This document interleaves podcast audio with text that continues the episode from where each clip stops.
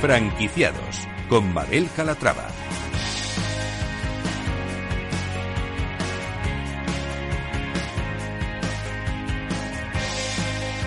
Hola, ¿qué tal? Muy buenos días y bienvenidos a Franquiciados. Como cada miércoles abrimos una ventana al mundo de la franquicia, una ventana a la actualidad, por si estos días se están planteando formar parte de la industria.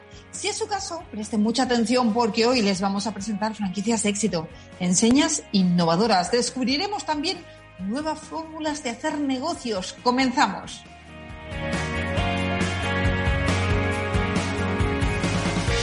Y empezaremos hablando de restauración y de franquicias también de restauración y lo haremos a raíz de Restaurant Trends, el foro anual de las nuevas tendencias de la industria de restauración de marca que ha dejado una cosa patente. Y es que tras dos años de crisis mundial provocada por la COVID-19, podemos pasar página y hablar de vuelta a la normalidad.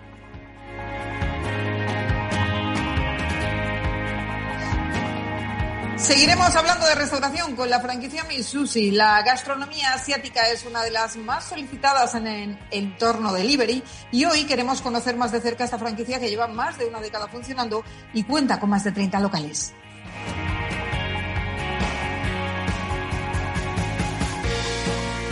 Por supuesto, les ofreceremos toda la actualidad del sector y ya en la recta final del programa les hablaremos de un tema que está de mucha actualidad, la banca para mayores. La propuesta viene de la mano de Brandox, que quiere ayudar a nuestros mayores a tener un acceso más directo a su banco.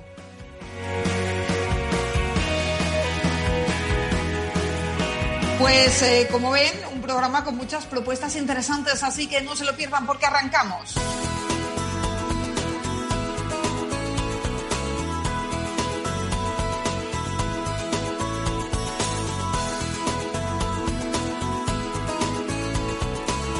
Franquicias de éxito.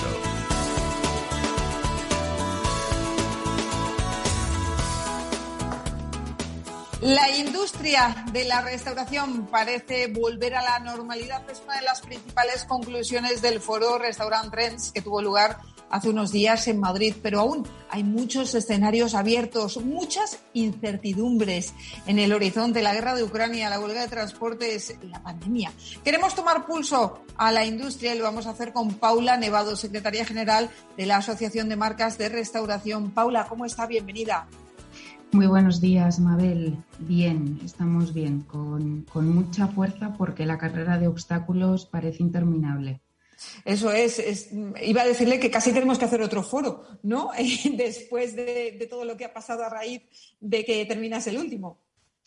Sí, desde luego en estos últimos dos años si algo hemos aprendido es a hablar permanentemente usando el condicional porque no hay estabilidad, la incertidumbre se ha convertido en la norma, pero que también la industria de la restauración de marca está demostrando que en las condiciones más complejas se sabe adaptar, reinventar y parece que resiste gracias a ese músculo financiero y, bueno, a su buen hacer que, que sigue haciendo muy atractivo este sector para inversores y empresarios que quieran emprender.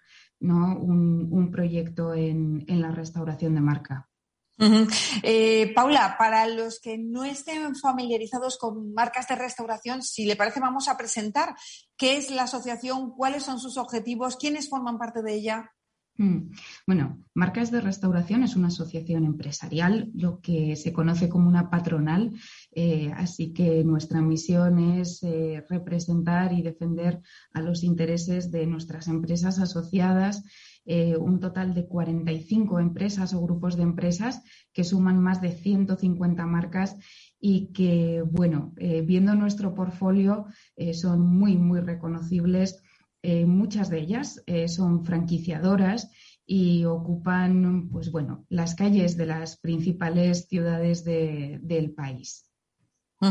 Vamos a volver, si le parece, a Restaurant Trends. Eh, se comentó que pese a la COVID, la industria se ha recuperado y que incluso fuimos de los que más rápido lo hicimos de toda Europa. ¿A qué se debe esa, esa pronta recuperación? Em, efectivamente, este, esta última edición de Restaurant Trends eh, quisimos introducir el elemento internacional porque, en primer lugar, eh, queríamos evidenciar que mm, ese cierto prejuicio que podemos tener de España versus otros mercados y que siempre hay que mirar hacia afuera para ver cuáles son las tendencias, pues está muy, muy equilibrado. Eh, somos en restauración de marca un país que lidera, que tiene los modelos de negocio y las herramientas eh, de servicio al cliente más modernas y tan modernas como en otros mercados como el, el Reino Unido, Francia o Italia con los que nos podemos comparar dentro de Europa. Y efectivamente eh, detectamos que eh, nuestro país había sido en el que la restauración de marca se había recuperado con, con mayor celeridad y eso se debe, bueno, en primer lugar, a un tema de hábitos. ¿eh? La movilidad en España, eh, en el momento que se recuperó, lo hizo con mucha fuerza. El teletrabajo también eh, se ha ido desvaneciendo, aunque queda un porcentaje no menor de, trabajadores que siguen en este modelo remoto, pero se ha recuperado, eh, como digo, la vida, los hábitos y eso supone que las ocasiones de consumo, como son los desayunos, los menús del mediodía, se van reactivando que fueron los más afectados durante la pandemia. De la misma manera, con la caída de las restricciones, también se han ido recuperando los horarios, sobre todo en la franja nocturna, y en definitiva somos un país en el que socializamos y socializamos en la restauración y esa parte cultural muy nuestra pues ha ayudado a, acelerar eh, la recuperación y por supuesto el esfuerzo de todas las empresas que han mantenido eh, a través de sus marcas y con las mejores prácticas la confianza del consumidor. Ahí, en, en, la confianza del consumidor, hay otro elemento que explicaría esta recuperación y es que durante la pandemia ahorramos y el consumidor, pues bueno, eh, respondió con, bastante fuerza, con bastante alegría en su vuelta a la restauración. Y aunque el tráfico era menor, pero el ticket medio sí que subió bastante, con lo cual ahí eh, se compensó eh, y la facturación, pues rápidamente, como apuntamos, se recuperó. Y de hecho, en el arranque de este 2020, y en ese foro Restaurant Trends hablábamos de que ya se estaban empatando las cifras del 2019, que fue el mejor año en la serie histórica de la restauración de marca. Otro tema será el mes de marzo, cómo acabe y cómo podemos explicar eh, esta coyuntura ¿no? y, y de la que supongo que también hablaremos. Mabel. Sí, eso es, eh, porque eh, lo que decíamos al principio, aún hay muchos frentes abiertos, las constantes subidas de precios, la guerra de Ucrania, la huelga de transportes. ¿Cómo se mm. afrontan esas incertidumbres? ¿Qué opinan en el sector? Bueno, la huelga de transportes está agravando el escenario y era un escenario que ya comenzaba a ser muy preocupante por el incremento de costes, en particular de materias primas, energía y los alquileres, muchos vinculados al IPC y que eso supone en la cuenta de explotación de, las empresas de la restauración de marca una partida muy, muy relevante. Así es que eh, la huelga de transportes unido a ese incremento de costes está tensando y mucho la operativa y la cuenta de explotación de, de las empresas. Y este episodio inflacionista, que parece prolongarse, durante estos meses de atrás todos nos preguntábamos si era coyuntural o no y como, como apunto, al prolongarse, pues cada día está restando competitividad a la industria y por supuesto está afectando a la demanda. Ese consumidor del que hablaba hace dos minutos, que había salido alegre de la pandemia y con ahorros, pues efectivamente en, esta, en este contexto tan incierto, pues vemos que va retrayendo el consumo y, es un elemento de, gran preocupación. ¿Cuál es el momento, Paula, actual que atraviesa la industria a pesar de todas estas incertidumbres? A ver, ahora mismo la industria eh, eh, está preocupada eh, sabe, eh, como apunto, que está pasando un momento de nuevo de enorme tensión, eh, por el momento puede resistir y contener todos estos incrementos, pero como apunto, se va haciendo insostenible y la traslación de precios parece inevitable. de todos modos, yo sobre este tema no puedo ahondar mucho más. Eh, es un análisis macro, no solo de un eh, sector. Y en cualquier caso, y como decía al arranque de la entrevista, eh, somos una industria que sigue resultando atractiva para el inversor y las propias empresas están en una dinámica inversora, en una dinámica de crecimiento y eso pues eh, hace tener una visión optimista. Eh, además, estas empresas eh, de la pandemia han aprendido algo muy importante en relación a los equipos, en relación al personal y la gestión emocional es muy, muy importante. En eso se ha crecido enteros y cuidar de, los equipos, tanto de servicios centrales como de las plantillas de, los restaurantes, se ha convertido en, un, eh, en, un, tema, en un objetivo principal ¿no? para retener, y captar talento. Con lo cual, eh, trabajando duro, con ánimo, con la confianza de que habiendo superado una pandemia, eh, y habiendo salido de ella de una manera saneada y fortalecida, pues se puede enfrentar esta crisis. Desde luego, la pandemia, primero la guerra de Ucrania, después no nos está dando respiro ni a la sociedad ni a la economía y por eso es muy, muy importante y desde aquí sí, y como asociación empresarial, eh, llamamos a, las administraciones públicas a tener el mayor de, los celos en la gestión de, esta nueva coyuntura porque se ha visto eh, el impacto que puede tener una buena o una mala gestión, eh, desde luego, en nuestro sector, en la hostelería sin duda. Y Paula, eh, ¿cuál es el papel que están jugando las franquicias en la industria de, restauración ahora mismo? Su papel ha sido, es y será fundamental. Como apuntaba, muchas de las empresas asociadas a marcas son franquiciadoras. Bueno, somos una asociación muy heterogénea y también hay marcas eh, que, solo tienen locales propios o están en un modelo mixto. Sobre aquellas que franquician, Em, decir que es un modelo que sigue siendo eh, muy confiable y, voy a insistir en, el concepto de confianza porque em, en este restaurant trends eh, junto con todas las consultoras que, nos compartían sus análisis, eh, una de las conclusiones eh, generalizadas más importantes era el valor que el consumidor da a la marca. Por tanto, sigue siendo un, modelo, el de la franquicia, eh, que da bastante seguridad. Em, en este tiempo, los franquiciados como empresarios, como autónomos, han demostrado eh, esa también capacidad de, de adaptación y, bueno, eh, como apunto, están, están resistiendo como empresarios y apostando por un sector y por un modelo eh, de negocio que, parece resiste bien los envites por la protección que da, que da la marca.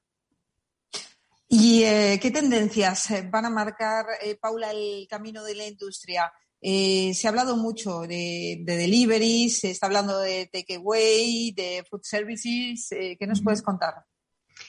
Bueno, eh, la restauración no es ajena a esos dos vectores que marcan la recuperación y la transformación de toda nuestra economía, que son la digitalización y la sostenibilidad. la digitalización entendida en global, eh, como todas esas herramientas, esas nuevas tecnologías que pueden ayudar en todos los procesos eh, a mejorar la eficiencia y también, y lo más importante, la experiencia y el servicio al cliente. Eso eh, es una tendencia clarísima. Hay muchísimas herramientas que vienen a ayudar a los empresarios en el espacio de la gestión de los recursos humanos, la gestión del escandallo y evitar el desperdicio alimentario eh, y así muchos, muchos grandes ejemplos y buenas prácticas. También muy interesante eh, todo, toda la moneda, ¿no? Eh, muchísimas empresas están introduciendo los, y es una manera también de fidelizar al cliente, como también se puede hacer a través de la inteligencia artificial mejorando la experiencia en, local. Y el otro vector, la sostenibilidad, entendida también 360, eh, una sostenibilidad económica, por supuesto, social, pero también medioambiental muy importante. Tenemos un cliente muy concienciado. Eh, la salud, eh, una alimentación equilibrada es muy importante para ellos y estar en, la importancia del producto, del origen, en la trazabilidad y, un ejercicio de transparencia es muy, muy valorado por el consumidor actual. Y sobre el punto eh, que introducías, el eh, canal del servicio eh, fuera de local a través de takeaway o de delivery o drive-thru, que, eh, drive-thru es cuando vamos con, nuestro coche a un kiosco ¿no? y hacemos la recogida desde vehículo. ese es un canal que, mm, siendo complementario, está cogiendo, ha cogido mucha fuerza durante la pandemia.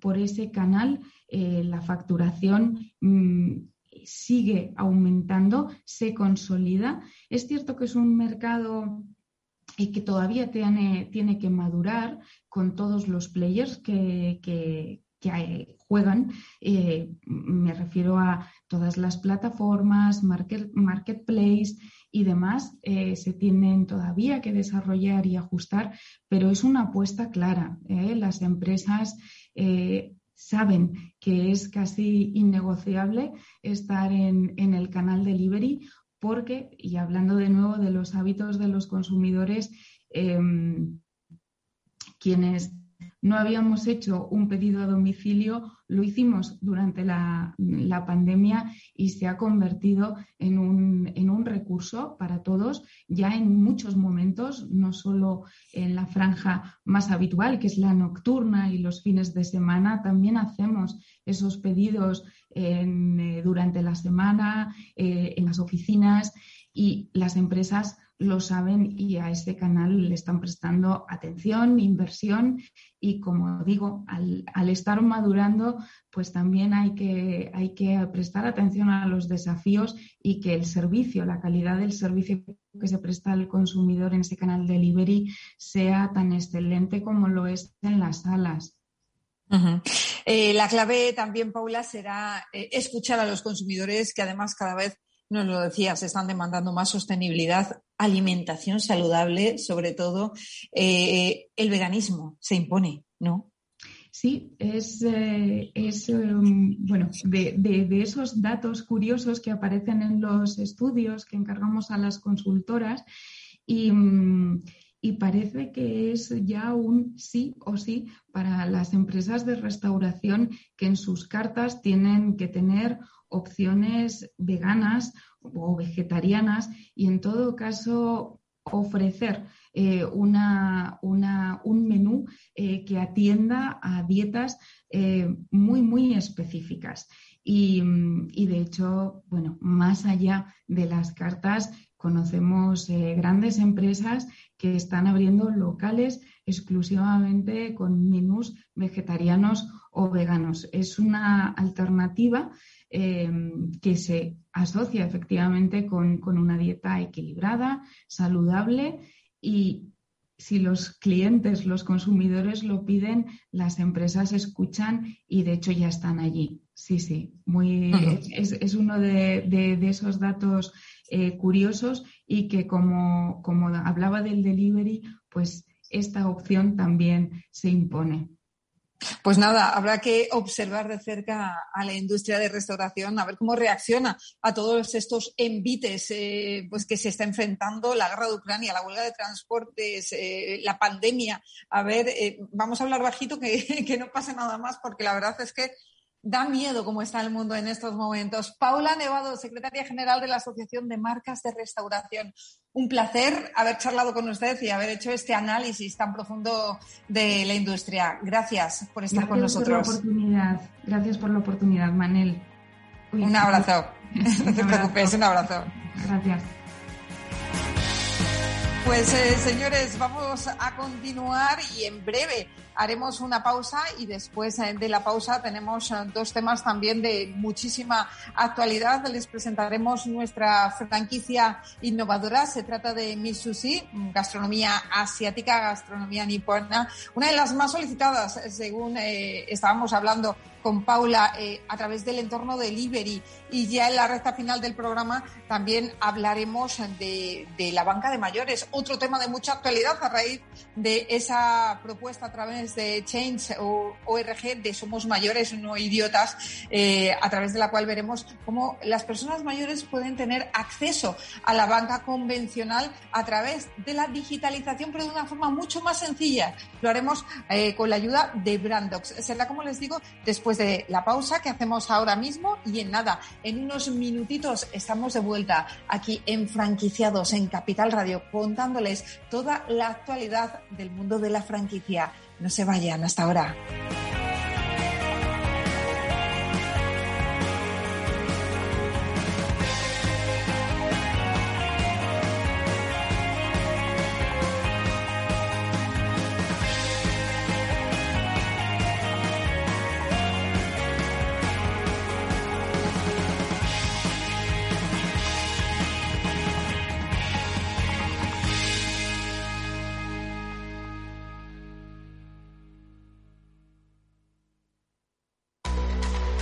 Business, el programa de Capital Radio en el que descubrirás todas las soluciones que la inteligencia artificial ofrece al mundo de los negocios, conducido por Álvaro García Tejedor de la mano de Trilogic, a Tri Technology Brand, los lunes a las 2 y 5 de la tarde, Deep Business, aquí, en Capital Radio.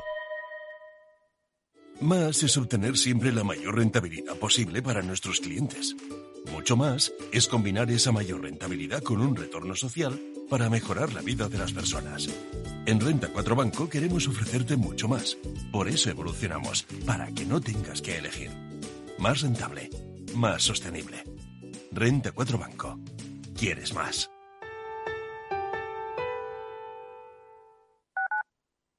Escuchas Capital Radio, Madrid 105.7, la radio de los líderes.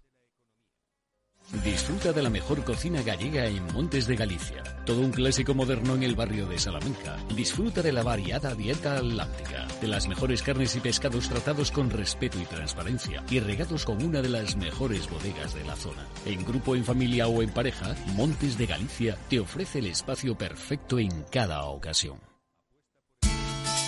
De la mano de Alejandro Mazón y el equipo de Cuídate Deluxe, llega el chico del chándal a El Balance para ayudarnos a estar en forma y mejorar nuestro bienestar general. Los miércoles a las ocho y media de la tarde en El Balance. Capital Radio. Esto te estás perdiendo si no escuchas a Rocío Arbiza en Mercado Abierto. Hernán Cortés, socio fundador de la gestora Olea Gestión y cogestor del fondo Olea Neutral. Además de la multitud de activos, el multiactivo tiene esa función fundamental que es descartar los activos que no aporten valor a la cartera. Eso no pasa en los fondos mixtos. Un fondo mixto siempre va a tener bonos de gobierno. Lo tendrá en, proporciones mayores o menores, en función de cómo tengan las expectativas, pero nunca abandonará una clase de activo tan importante como el fondo de gobierno, o una clase tan importante de activo como la bolsa americana.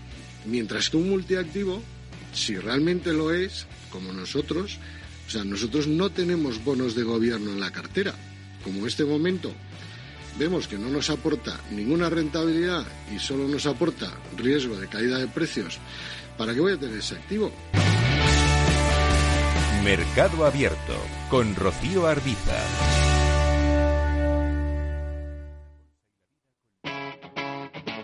Capital Radio.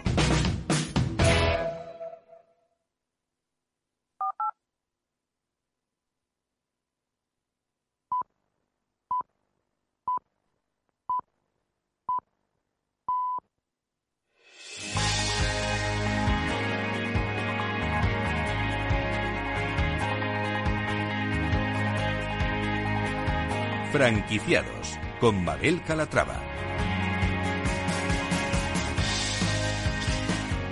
Ya estamos de vuelta en franquiciados y seguimos hablando de franquicias de éxito y es el turno de Mi Sushi. La cadena de sushi lleva más de 10 años en el mercado, cuenta con más de 30 restaurantes repartidos por toda España y hoy vamos a conocerles un poquito mejor. Lo vamos a hacer con la ayuda de María Cristina Martínez, directora de marketing de Mi Sushi. María Cristina, ¿cómo estás? Bienvenida. Hola, buenos días, ¿qué tal? Muy bien, bueno, lo que empezó como un proyecto de tres amigos unidos por su afición por viajar y por la comida japonesa a finales de 2008, hoy es una franquicia de éxito. ¿Cómo empezó todo? Cuéntenos. Eso es, pues en el año, bueno, finales de 2008, principios de 2009, se abrió el primer Misushi en Valencia, en la Plaza de Cánovas, que es bastante representativa de la ciudad. Y bueno, es una marca 100% española que busca traer esa comida japonesa nipona a, la península, ¿no? Eh, ¿Por qué el nombre? ¿Por qué mi sushi? La marca nació con un espíritu claramente femenino y es verdad que a lo largo del tiempo pues, eh, hemos ido reuniendo clientes de, ambos sexos, ¿no? Pero la idea era em, conseguir una, marca de restauración que ofreciese un producto de mucha calidad a un precio democrático y queríamos hacerlo con un espíritu de marca, cuidado, femenino eh, y que tuviese en cuenta cada detalle, tanto en sala como en delivery. Eh, María Cristina, ¿qué diría usted que diferencia a Miss Sushi de la competencia? Pues em, precisamente este espíritu distinto, esta, lo mucho que cuidamos cada detalle, tanto en, nuestras salas como en la presentación de los platos, como en todo el packaging, es uno de los, de los valores tales y más representativos de mi sushi. Además, eh, bueno, sobre todo cuando empezamos, en España no había tantas alternativas de comida japonesa de alta calidad a precios democráticos, con lo cual esto ha sido un valor diferencial que ha marcado también eh, la diferencia en toda la historia de estos más de 10 años que llevamos en activo. ¿Y en qué momento se encuentra ahora mismo la cadena? Bueno, eh, el momento actual lo explican también los últimos años que hemos vivido. En Misusi llevamos muchos años ya trabajando no solo en salas, sino también nuestro delivery propio. Y eso ha posibilitado que estos últimos años, que han sido más, eh, bueno, de mayor incertidumbre con todo el tema del COVID y demás, la marca no solo se viese, no solo no se viese perjudicada, sino que al tener un delivery propio muy fuerte, haya salido, o precisamente en estos meses conflictivos, haya obtenido cifras incluso mejores que en otros años, con lo cual 2022 se presenta como un año de todavía muchas aperturas, como hemos tenido en 2021 y en 2020, un año en el que, eh, bueno, vamos a abrir nuestro restaurante número 34, vamos a abrirlo en Andorra, acabamos de abrir en Palma de Mallorca, con lo cual es un año eh, de mucha expansión y de mucho éxito. 34 restaurantes ya. ¿En qué momento ustedes empiezan a plantearse la expansión como franquicia? Pues eh, tenemos ahora mismo cinco restaurantes propios, seis eh, más bien. Y bueno, pues al final eh, te das cuenta de que tienes un modelo de negocio de éxito, que el modelo de franquicia, bueno, o que la alternativa de franquiciar, mejor dicho, posibilita una expansión mucho más ágil, a través de inversores que confían en la marca, que confían en la solvencia de la empresa. Así que nos, decantamos por ello porque ha posibilitado el que hayamos crecido en toda la península y fuera de ella y que sigamos creciendo. Eh, ya que se refiere al modelo de negocio, ¿en qué consiste exactamente? Cuéntenos. Pues eh, nosotros trabajamos tanto en sala, os comentaba que son muy reconocidas nuestras salas, muy distintas. Además, trabajamos delivery, que tenemos un delivery propio muy fuerte, también trabajamos con partners. Trabajamos eh, servicio de recogida en el propio restaurante y también catering. Así que, bueno, estas serían nuestras cuatro vías de negocio principales. Eh, ¿Cuáles son sus planes de expansión a día de hoy? Bien, como, como mi sushi cuenta con una central de compras, con, un equipo y unos sistemas de compras centralizados, nosotros podemos salir de España sin ningún problema, porque eh, toda la estructura está montada para poder internacionalizarse y seguir contando con una estrategia centralizada, enfocada y, muy controlada desde aquí. Están buscando franquiciados, imagino, ¿no? Ampliar esa red de franquicias, pasar de 34 a cuántas. Bueno, seguro, según el, nivel que llevamos en los últimos años que hemos abierto, pues, eh, pues creo que el año pasado fueron cinco restaurantes y el, y el anterior otros cinco más o menos. Eh, estoy segura de que terminaremos este año con mínimo otros cinco o seis restaurantes. ¿Cómo son sus locales? ¿Qué nos encontramos cuando atravesamos la puerta de un Mitsushi para los, eh, las personas que no lo hayan visitado todavía? Pues eh, nuestros restaurantes tienen una identidad muy marcada, una personalidad muy marcada. Son bastante femeninos, tenemos una decoración única, eh, de, bueno, pues un poco de fantasía, diría yo, ¿no? Y esto es muy reconocible por parte del consumidor. Eh, además de la estética del propio restaurante, nosotros cuidamos mucho, os decía, la, presentación de cada plato, eh, la calidad, la experiencia del cliente y el buen servicio que le damos en la sala. Ahora mismo, el perfil de franquiciado que más se adecua a sus necesidades, ¿cuál sería? Pues la verdad que nosotros no tenemos un, perfil definido como tal porque nos encontramos con eh, franquiciados o potenciales franquiciados que tienen más experiencia en, el mundo de la inversión o en el mundo concreto de la restauración que acuden a nosotros, pero también nos encontramos con perfiles emprendedores o eh, que simplemente pues, poseen un capital. Eh, mm, para abrir una de nuestras franquicias es necesario unos 210.000 euros aproximadamente. Cada caso se estudia eh, de forma particular, pero os decía, tenemos un perfil más experimentado, pero también contamos con otras personas que confían en la marca porque tenemos este modelo de negocio ya testado y comprobado que, eh, que, bueno, que es un modelo de éxito solvente, con lo cual no necesitamos que el franquiciado tenga este perfil más experimentado. Eh, díganos si nos acercamos hoy a uno de sus restaurantes, a mi sushi, ¿qué nos aconsejaría comer? Pues eh, no puedo dejar de recomendaros el nuevo tataki que hemos lanzado, el tataki más rico del mundo. Es un tataki eh, cocinado con mantequilla de soja, bueno, es espectacular, está teniendo muchísimo éxito, hemos salido varias veces en prensa ya. Y 100% es lo que recomendaría. Está solo en sala porque es un plato muy cuidado y se termina en mesa. Así que 100% os recomiendo el tataki más rico del mundo de mi sushi. Bueno, pues nada, iremos a mi sushi a probar esos tatakis que, suenan estupendamente bien.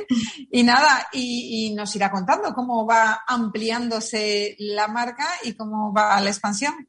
Fenomenal, pues muchas gracias. Gracias a usted, un saludo. Un saludo.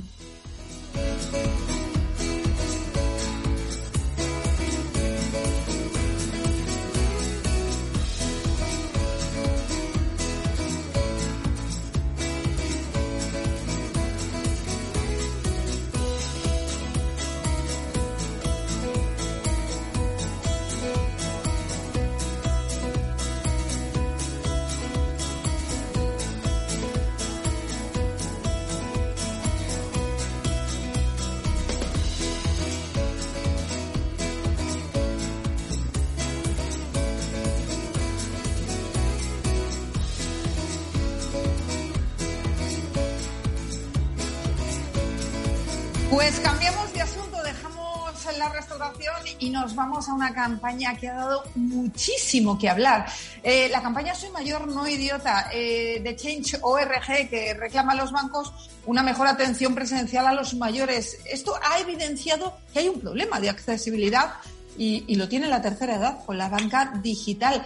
Brandox, eh, con sede en Madrid, es una empresa americana además que quiere fomentar una banca digital más humanista e inclusiva para los mayores y los menos digitales y también para las localidades rurales o más envejecidas. Vamos a hablar de este asunto, lo vamos a hacer con María de Lombas, Chef en Video Services en Brandox. Eh, María, ¿cómo estás? Bienvenida. Buenos días, Mabel. Muchas gracias. Encantada de estar aquí con vosotros. Bueno, un placer tenerla aquí también. Díganos en primer lugar por qué deciden ahora lanzar esta banca mayores.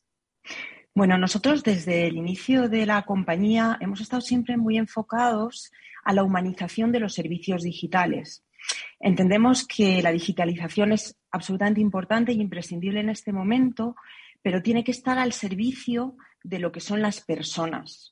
Entonces, lanzamos Banca Mayores en este momento porque hemos visto, a partir de la reivindicación que ha habido en la calle por parte de los mayores, de que tenían realmente un difícil acceso al mundo digital, eh, nosotros en nuestra filosofía hemos creado esta aplicación que lo que trata es de empatizar con ellos y acercarles el mundo digital, tanto de forma que lo puedan utilizar fácilmente, como además tratar de realizar también una pequeña formación de los mayores para todo lo que es esta serie de aplicaciones que están en mercado y que les permiten acceder más fácilmente a cualquier servicio bancario.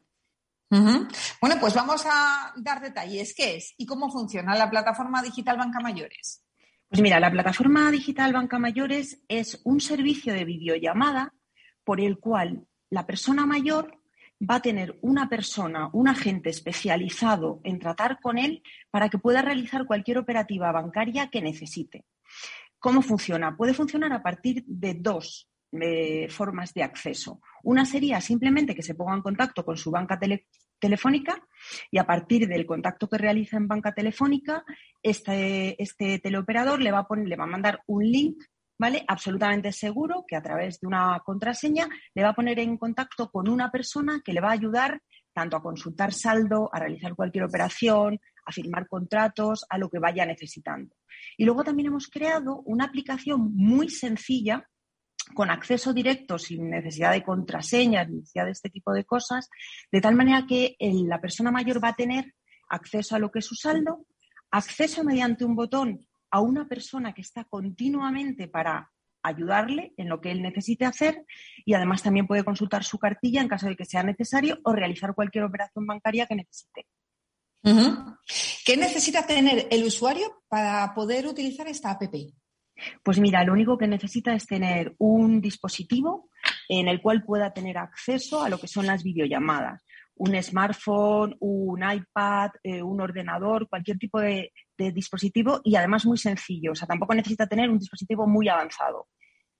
Ya, y para que los mayores quieran participar en la banca digital, es necesario también, María, descubrirles sus ventajas, facilitarles su adaptación. ¿Esto cómo lo hacemos?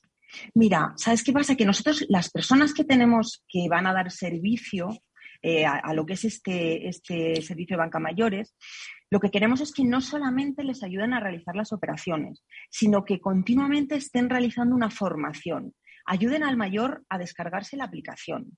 Enseñen al mayor y además repitan todas las veces que sea necesario la forma de acceder a consultar su saldo, la forma de acceder a realizar una operación que necesitan de una transferencia, una operación de contrato de cualquier tipo de servicio que necesitan. O sea, son personas especializadas que no solamente van a estar apoyando a realizar la transacción, sino que van a estar ahí disponibles para cualquier tipo de enseñanza. El acceso al mundo digital de los mayores tiene que ser mediante mm, una enseñanza continua eh, de cómo tienen que utilizar las aplicaciones. Los mayores necesitan un seguimiento, necesitan una enseñanza y necesitan entender cómo funciona el mundo digital y además eh, adaptarse al mismo para que ellos también estén incluidos en lo, que, en lo que supone el mundo digital, que es que tienes acceso al banco 24 horas, en cualquier momento, con un simple clic y con una simple ayuda. Y es lo que tenemos que hacer. Porque es verdad que todas las medidas que la banca ha puesto ahora mismo de acceso presencial a las sucursales son estupendas, pero siguen limitando al mayor a unos horarios, a una petición de cita, a una espera de colas en caso de que haya. Entonces, esto es lo que realmente te evita el mundo digital y ellos deben estar incluidos. ¿Cómo se garantiza, eh, María, la seguridad de las operaciones? Porque este punto también preocupa mucho a los mayores. Ya sabemos que dicen, no, no, yo no dejo mis datos por si acaso. es verdad. Es verdad que eh, a partir de una cierta edad realmente les produce eh, mucha fricción, mucho miedo el utilizar este tipo de, servicio. Pero primero, Brandox está enfocado en securizar, ¿vale? En realizar transacciones absolutamente seguras. Todas las transacciones están encriptadas y además eh, disponemos de mecanismos de seguridad tanto para verificar que la persona es la que es, porque cuando tú estás llamando a una persona física, esta persona que está al otro lado, el videoagente, está especializado en comprobar que tú eres la persona que dices que es.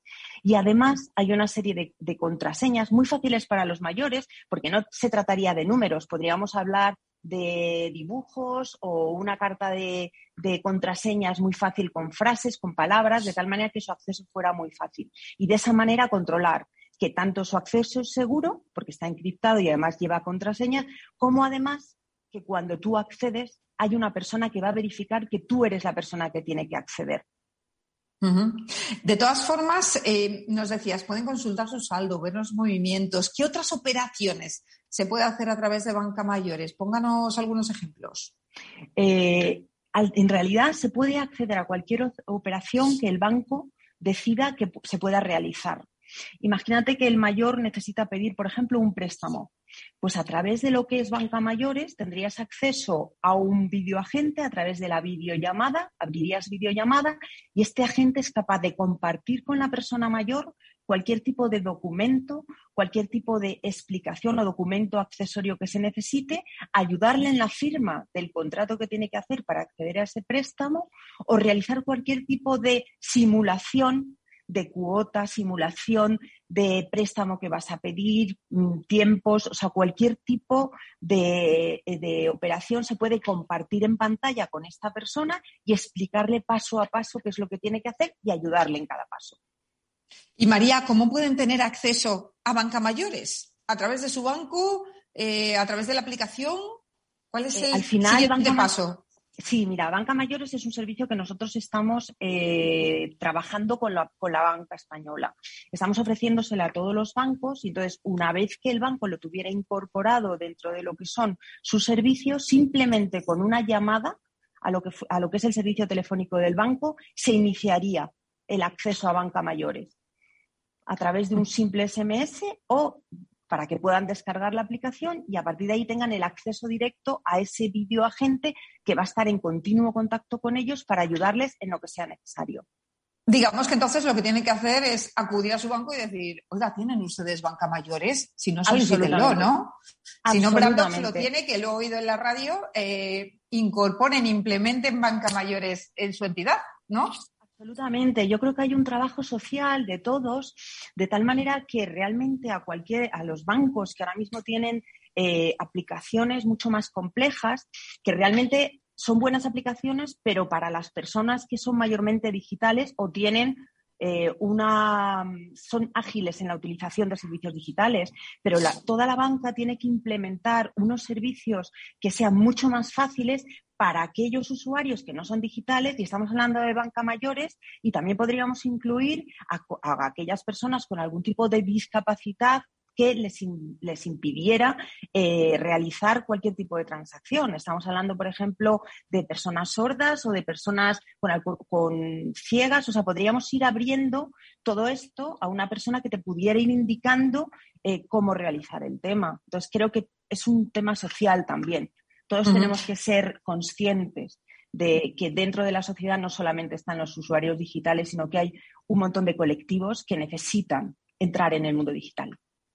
Lo cierto es que la patronal y los grandes bancos españoles se han comprometido a ampliar el horario en ventanilla, priorizar a los mayores en las sucursales, pero si se limitan los mayores a los servicios presenciales, aunque sean de mayor calidad y mejor en su funcionamiento, este colectivo también está condenado a la exclusión financiera, ¿no? Absolutamente, porque piensa que le estamos obligando otra vez a cumplir en un horario que es el de atención de la oficina, a pedir citas telefónicas porque es la manera de atenderles mejor y a que la persona cuando se acerca esté disponible quien le tiene que explicar o quien le tiene que ayudar. Entonces, al final no tienen los mismos derechos ni las mismas eh, posibilidades que un usuario digital. Eh, cualquier usuario digital a cualquier hora del día, 24 horas, y con un clic tiene acceso a cualquier tipo de transacción que quiera realizar. Y sin embargo, a los mayores les estamos además condenando a ir a la oficina. ¿Qué pasa, por ejemplo, en el mundo rural, donde no hay oficinas ya? O aparece el Ofibus, ¿vale? que en algunas comunidades autónomas están ahora eh, implementando de nuevo, pero también te estás limitando una serie de horarios ya cuando aparezca. Con lo cual es verdad que si yo mañana me levanto y quiero pedir un préstamo o mirar mi saldo, no podría Entonces, no podemos mantenerles excluidos, tenemos que incluirles en el mundo digital, tenemos que enseñarles, tenemos que ayudarles y tenemos que apoyarles, porque además eh, Mabel, sinceramente, todos vamos a ser mayores y en algún momento, por muy, por muy digitales que seamos, vamos, vamos a tener también unas capacidades ni mejores ni peores, diferentes para el acceso al mundo digital. La clave está en la formación, sin duda. La clave está en, enseñarles a manejar la tecnología, pero hacer una tecnología muy fácil, muy accesible para ellos. Y eso es Banca Mayores. Es la propuesta de Brandox, que ahora mismo están intentando implementar en los bancos. ¿Cómo va ese proceso? ¿Ya hay bancos interesados en ello? Estamos ahora mismo eh, trabajando con ellos eh, la posibilidad de implementarlo. Entonces esperamos que muy pronto eh, los bancos, aparte del interés social que tienen, vean cómo esto va a fomentar además que cualquier tipo de transacción que vayan a realizar sea muchísimo más exitosa. Siempre que tú tienes al lado una persona eh, que además te ayuda a realizar el proceso, el éxito se incrementa hasta en porcentajes eh, bastante altos. Y además, creo realmente que la humanización de cualquier proceso digital es necesaria. Las máquinas y la digitalización tienen que estar al servicio de las personas siempre. Oye, María, ¿y a qué nivel están las entidades españolas en este tipo de comunicación con respecto al resto de Europa? Pues mira, en este momento eh, está toda la banca, incluida la banca europea, trabajando en ello, pero no hay realmente mm, servicios muy especializados en ello. Eh, yo creo que debemos ser nosotros de los primeros en estar súper preocupados y empujando lo que es eh, la banca mayores y la adaptación tanto al colectivo de mayores como a cualquier colectivo que necesita este tipo de ayuda. Por lo tanto, mensaje a esos mayores que nos están escuchando y que están preocupados porque no pueden acceder al banco. Eh, señores, tienen que ir a su banco y reclamar banca mayores, ¿no? Así de simple. Completamente. Yo creo que eh, socialmente y sobre todo las personas afectadas, que en este caso son los mayores, tienen que pedirles a sus bancos que adapten las eh, aplicaciones que tienen, que pidan banca mayores directamente, porque ya existe una aplicación que les puede ayudar y existen personas especializadas en estar a su servicio y además estar ayudándoles completamente en lo que necesiten. Y que no piensen que esto es muy difícil y que es volver otra vez a la digitalización. Sí, es digitalización, pero acompañado de una persona que le va a decir en cada momento lo que tiene que hacer, ¿no, María? Exacto. O sea, lo que se trata es que la persona mayor sepa que 24 horas al día puede tener a una persona que está disponible para ayudarle a realizar lo que él necesite, a través de un simple botón o una simple llamada de teléfono. Tan simple como eso, un botón o una llamada de teléfono. Pues es fantástico. A ver si toman nota los bancos y van implementando banca mayores, porque sin duda va a ayudar mucho a, las personas mayores. Además, como tú dices, María, todos vamos a ser mayores. Por lo tanto, este tipo de iniciativas vienen muy bien y hay que concienciarse de ello. María Lombas, chef en Video Services en Brandox, gracias por estar con nosotros. Muchas gracias, Mabel. Un abrazo. Un abrazo, chao.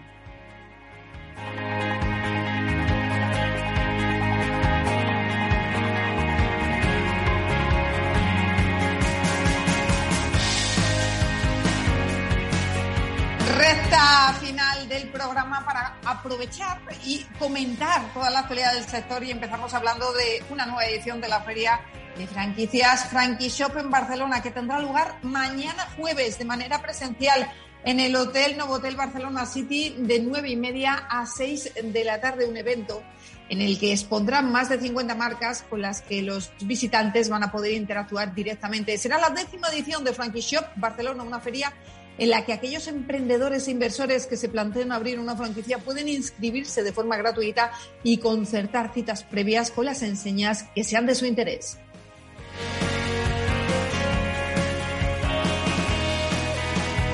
Y en mayo Expo Franquicia, la feria que se va a desarrollar del 5 al 7 de mayo próximos, volverá a convertirse en el centro de atención de emprendedores y empresarios en busca de nuevas ideas de negocio e inversión. Expo Franquicia 2022 va a coger principalmente a las firmas de moda, complementos, agencias de viaje, alimentación, consultoría. Una oportunidad si está pensando en montar una franquicia para conocer más de cerca esas marcas. Además, y como complemento a la feria, esta ofrece un nuevo canal digital. Se trata de Live Live Comment Expo Franquicia 365, que va a permitir a las franquicias y potenciales inversores estar interconectados durante todo el año.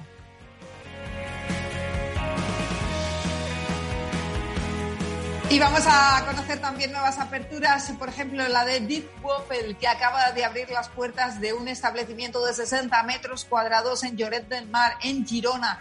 De cara a los próximos meses, la enseña sumará dos nuevas ubicaciones, una en Terrassa, en Barcelona, y otra en Madrid, en la calle Fuencarral. Desde la central recuerdan que Deep Waffle fue la primera en traer a Europa el concepto de los gofres con forma de aparatos genitales. Actualmente están vendiendo más de 5.000 unidades semanales en un solo local original, en el primero que abrieron toda una fiebre por este tipo de dulces.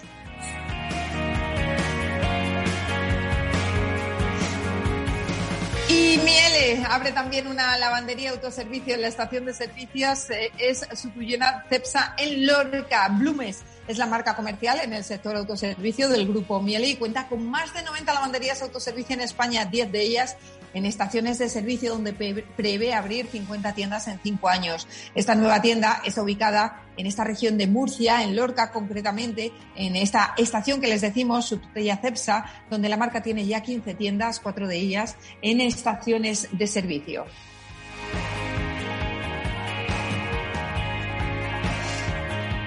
Y les contamos ya para terminar que Óptica 2000, la cadena con más de 100 puntos de venta en toda España, que forma parte del grupo Gran Visión, líder mundial de retail de óptica, ha lanzado su canal óptico todo sobre la salud visual y auditiva, una oportunidad, bueno, pues eh, para conocer más de cerca todo lo que pasa en torno a la salud visual y de sus oídos.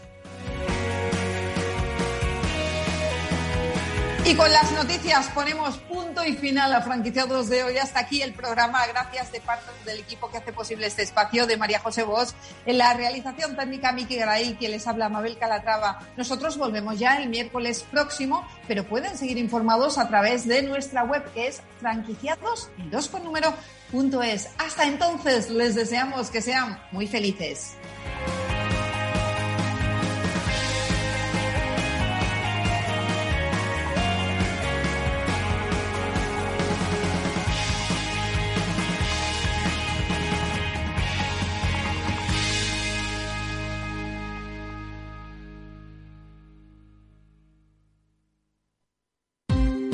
Ya no estamos en la era de la información, estamos en la era de la gestión de los datos y de la inteligencia artificial.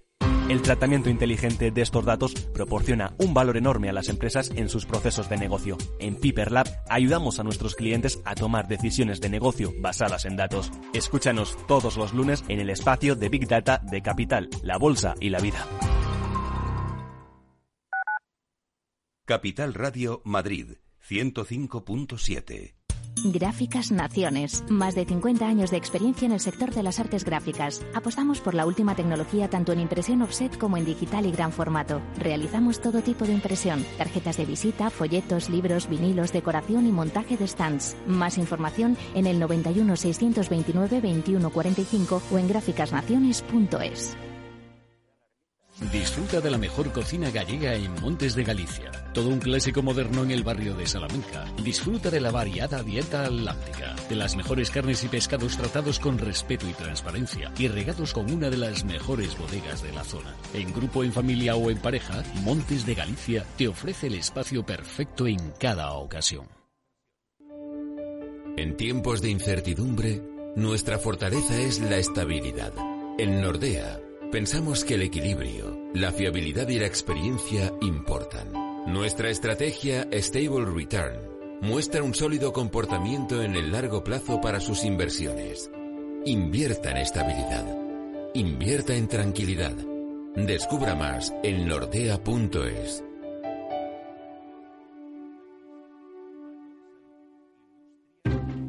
Inversión inmobiliaria acompaña al mercado inmobiliario en este nuevo ciclo. Todos los jueves de 10.30 a 13 horas, el inversor encontrará las claves para realizar su mejor inversión. La mañana de los jueves en Capital Radio tomamos el pulso al sector inmobiliario. Noticias, análisis de mercado y debates donde los protagonistas del sector podrán contar en primera persona los retos a los que se enfrenta el ladrillo. Inversión inmobiliaria pone la voz al sector inmobiliario.